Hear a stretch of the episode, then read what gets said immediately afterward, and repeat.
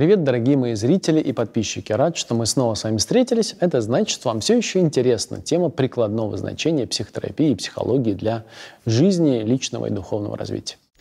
Речь пойдет о ценности чувств для жизни и психотерапии. Я решил видео назвать «Нужны ли нам чувства?». Это действительно очень важная тема.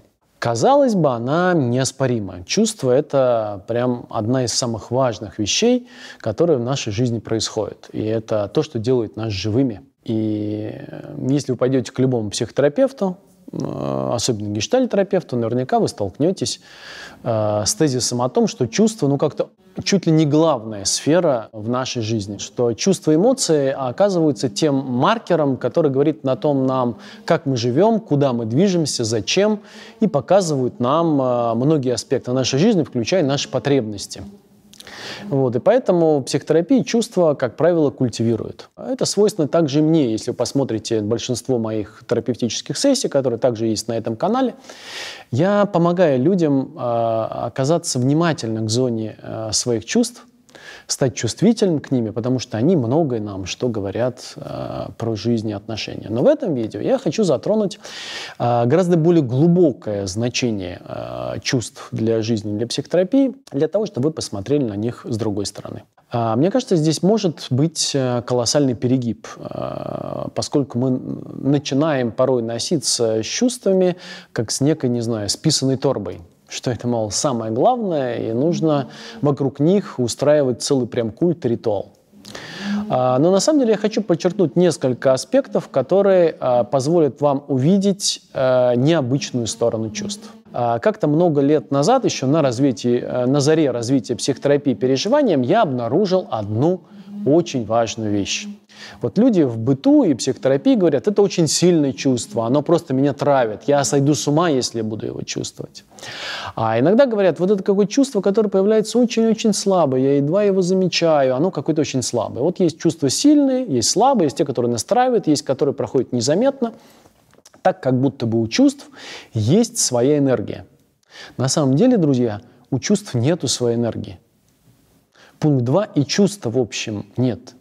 Потому что то, что мы называем чувствами, это слово, которое описывает в данный момент наше витальное состояние. Вот то, что мы называем неким чувством, оно описывает сейчас динамику энергии жизни, витальной энергии, которую вы привыкли обозначать этим словом. Но позвольте, скажете вы, мы же иногда ощущаем чувства как очень сильные. Да, как правило, когда мы говорим о том, что чувство сильное, обратите внимание, что с ним происходит. Вы заметите одну очень важную вещь. Это чувство, с которым вы в той или иной степени сражаетесь. Это чувство, с которым вам трудно присутствовать. Заметьте, например, сильный токсический стыд, он сильный только по той простой причине, что вы не присутствуете в нем. Поэтому мы часто используем слово «невыносимый». В нем некая есть, если хотите, двойная такая этимология. Невыносимый в смысле такой тяжелый, что его едва вынести можно. А вторая часть, мне кажется, здесь тоже очень важна. Я его никогда не выносил за пределы себя в контакт с другими людьми. То есть я не присутствовал в нем. Если вы сейчас посмотрите на э, чувства вашей жизни, то обнаружите, что, как правило, э, те чувства сильнее, токсичнее и гораздо больше влияют на вас, где вам труднее присутствовать, а где степень вашего присутствия снижена, и где в той или иной степени вы начинаете с этим бороться, либо пытаться от них избавиться, либо переключиться, а они почему-то становятся все более сильными. Это вот такая важная вещь, к которой я хочу, чтобы вы обратили сейчас а, внимание. А дальше, второй тезис. Он говорит о том, что чувства и эмоции не врут, они какие-то очень честные, они соприродны нам. 27 а, лет психотерапии, вот уже на, на настоящий момент, на, на настоящий день, позволяют мне а, заметить на этой большой выборке а, людей, отношений переживаний их чувств, что, друзья мои, чувства врут, еще как врут. Большая часть того, что мы называем нашими чувствами и эмоциями, это концептуальный шум – на самом деле наши чувства являются продолжением наших концепций, нашей селф-парадигмы, вот этого набора концепций, с которым мы себя отождествили. Они помогают ей существовать. Если хотите, чувство – это некий цемент, клей, а, какой-то иной, ну, конструктивный строительный материал, который позволяет этому набору концепций существовать. Более того, то, что мы боремся с чувствами, помогает им быть таким клеем. Ну, например, если вы считаете себя неудачником или не очень способным человеком, то стыд, в котором вы отказываетесь присутствовать, является клеем, который склеивает всю конфигурацию, концепцию, которую вы называете словом «я неудачник». Поэтому это очень важная вещь. Поэтому первое, с чего я начал э, психотерапию переживанием, это обратить внимание моих студентов, обучающихся э, на этой психотерапии, людей, которые повышают свою квалификацию, уже практикующих терапевтов, на область, в котором э, дать возможность чувств жить принципиально иной жизнью. То есть если сила чувств прямо пропорциональной степени нашего неприсутствия, то если мы начнем в них присутствовать, что-то начнет меняться – и выяснится одна прикольная вещь. Не так я вас любил, как вы стонали. На самом деле чувства вас травят только потому, что вы в них не живете. Парадокс. Когда вы начинаете присутствовать в своих чувствах, некоторые мне говорили, Игорь, ты из чувств возводишь культ, когда говоришь о переживании. Нет, наоборот, культ чувств пропадает в этот момент. Это оборотная сторона.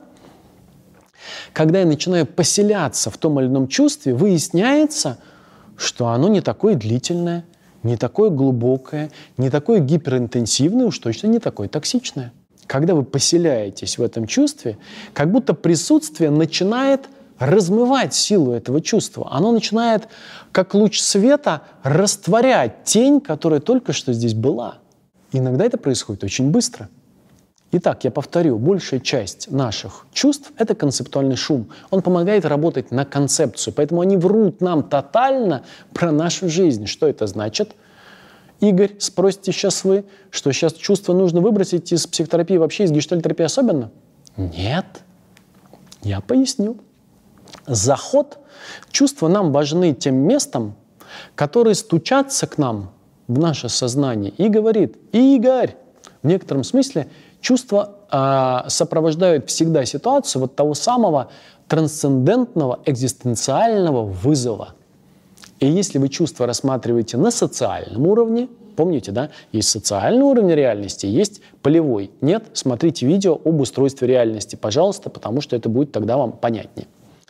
И если вы воспринимаете чувство как нечто, что живет исключительно на социальном уровне реальности, у вас возникает вопрос, который вы будете мне задавать либо другому психотерапевту. Игорь, что мне делать чувство? Мне говорить о нем или нет? Мне выражать его другим людям или нет?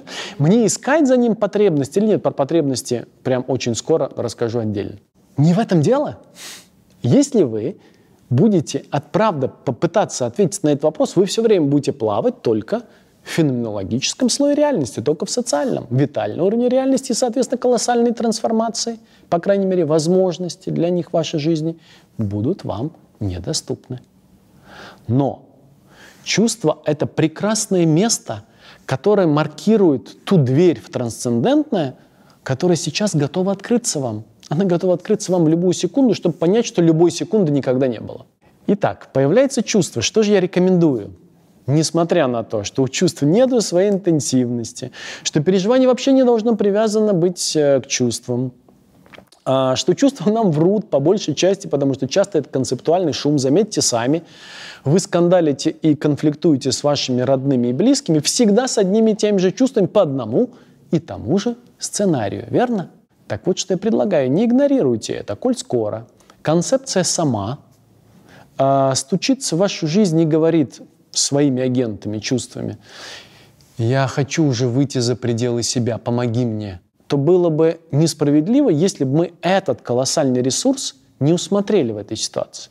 И было бы, мы просто объединили бы себя и обокрали, если бы рассматривали только это как решение ситуации, либо маркировку потребностей, которые у нас есть.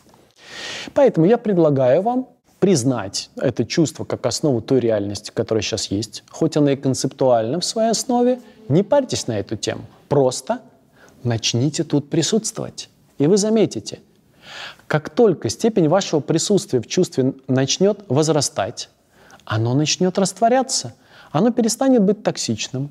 Прямо на глазах порой это происходит. Конечно же, если это происходит в ситуации острого горя, в результате утраты, например, близких людей, трагедии какой-то жизни, войны, то, конечно же, для того, чтобы эта боль стала растворяться под влиянием прожектора присутствия, нужно время. Но все равно это вопрос недель и вы будете это замечать месяцев, и вы это ярко заметите. Даже в этом случае, в гораздо более лайтовых ситуациях это произойдет на глазах порой. Так вот, когда вы начнете присутствовать, чувство начнет растворяться, его сила и интенсивность. Более того, наверняка вы это замечали, если нет, попробуйте. Как только вы начнете присутствовать в чувстве, которое занимает все ваше внимание сейчас, в моих сессиях вы можете увидеть здесь на канале, это происходит часто, почти всегда. Как только человек начинает присутствовать в своем чувстве, у него открывается пространство для гораздо большей перспективы жизни, открывается дверь в то, куда он не видел раньше. И поэтому, начав присутствовать в стыде, вы начинаете видеть, ощущать, осознавать что-то, чего не видели раньше. Благодарность, удовольствие, появляющиеся желания, которые проходят таким же потоком. Аксиома здесь такая. Чем больше вы приближаетесь к своей природе, которая всегда была присутствием, тем в меньшей степени, что бы то ни было в этом потоке, обладает каким-то сверхценным статусом. Чувства начинают проходить потоком, одно заменяя другое. Ни одно чувство не является более ценным, чем другие. Вообще у чувств, а, мало того, что нету своей энергии, она всегда заимствована, у них нет отдельного статуса. Ну типа, это важнее чувство для моей жизни, чем вот это. Нет. В присутствии вам это кажется очевидным. За пределом присутствия вы можете думать, о, это чувство для меня более значимо, это чувство мне более знакомо, а это чувство для меня более токсично. В присутствии обнаруживается, что статус, концептуальный статус и переживательный статус этих феноменов, он, он одинаков. А, они перестают узурпировать власть, потому что проблема-то чувств заключается в том, если вы начинаете с ним бороться, они узурпируют всю власть. И теперь, например, если вы э, там человек с э, социальной фобией, стыд начинает регулировать огромный контекст вашей жизни.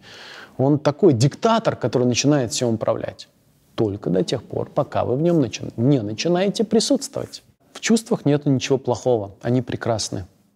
Но в чувствах нет ничего сверхценного, потому что на самом деле они исключительно феномены, которые позволяют нам видеть только тот слой реальности, который мы уже успели увидеть. Но я хочу в этом видео привлечь внимание не столько к чувствам самим по себе, а к тому, как они живут за пределами присутствия и как они живут внутри присутствия. Опять же, ключевая штука – кто я? Если вы остановитесь, зададите вопрос, а кто я? Если я набор концепций, то чувство – это фигуры на шахматной доске, с которыми я могу как-то обращаться. Я могу их э, прозевать, их соперник может съесть, я могу их пожертвовать, а, я могу их сверхценно культивировать и охранять эту фигуру как короля в шахматах или там ферзя, если он для меня ценен. Но так или иначе я начинаю обращаться с ними специфическим образом, который диктует тот набор концепций, с которыми я сейчас отождествлен. Как только вы останавливаетесь, задаете себе вопрос, а правда ли я набор концепций? и начинаете присутствовать здесь, и выясняете, что вы на самом деле не тот, кем вы себя всегда считали, а вы и есть присутствие, что происходит тогда? Чувство начинает приобретать свое значение для истинной вашей природы. Уменьшается их токсичность, они становятся гораздо более подвижны, они перестают быть сверхценными, они перестают узурпировать власть, они уступают дорогу другим чувствам, которые также протекают в этом потоке. Это и называется жизнью. И о чудо! Вы обнаруживаете, что всем этим потоком вы всегда являлись. И этот поток идентичен тому, что вы называете присутствием, тому, что я называю присутствием. И только в этот момент, когда вы, управляя своим присутствием в контакте, вы можете это обнаружить. Нет повода не начать с этим экспериментировать. С вами был я, Игорь Погодин. Я надеюсь, что это видео окажется вас полезным и продвинет вас в зону вашего колоссального, потрясающего личного роста. Удачи вам, ребята!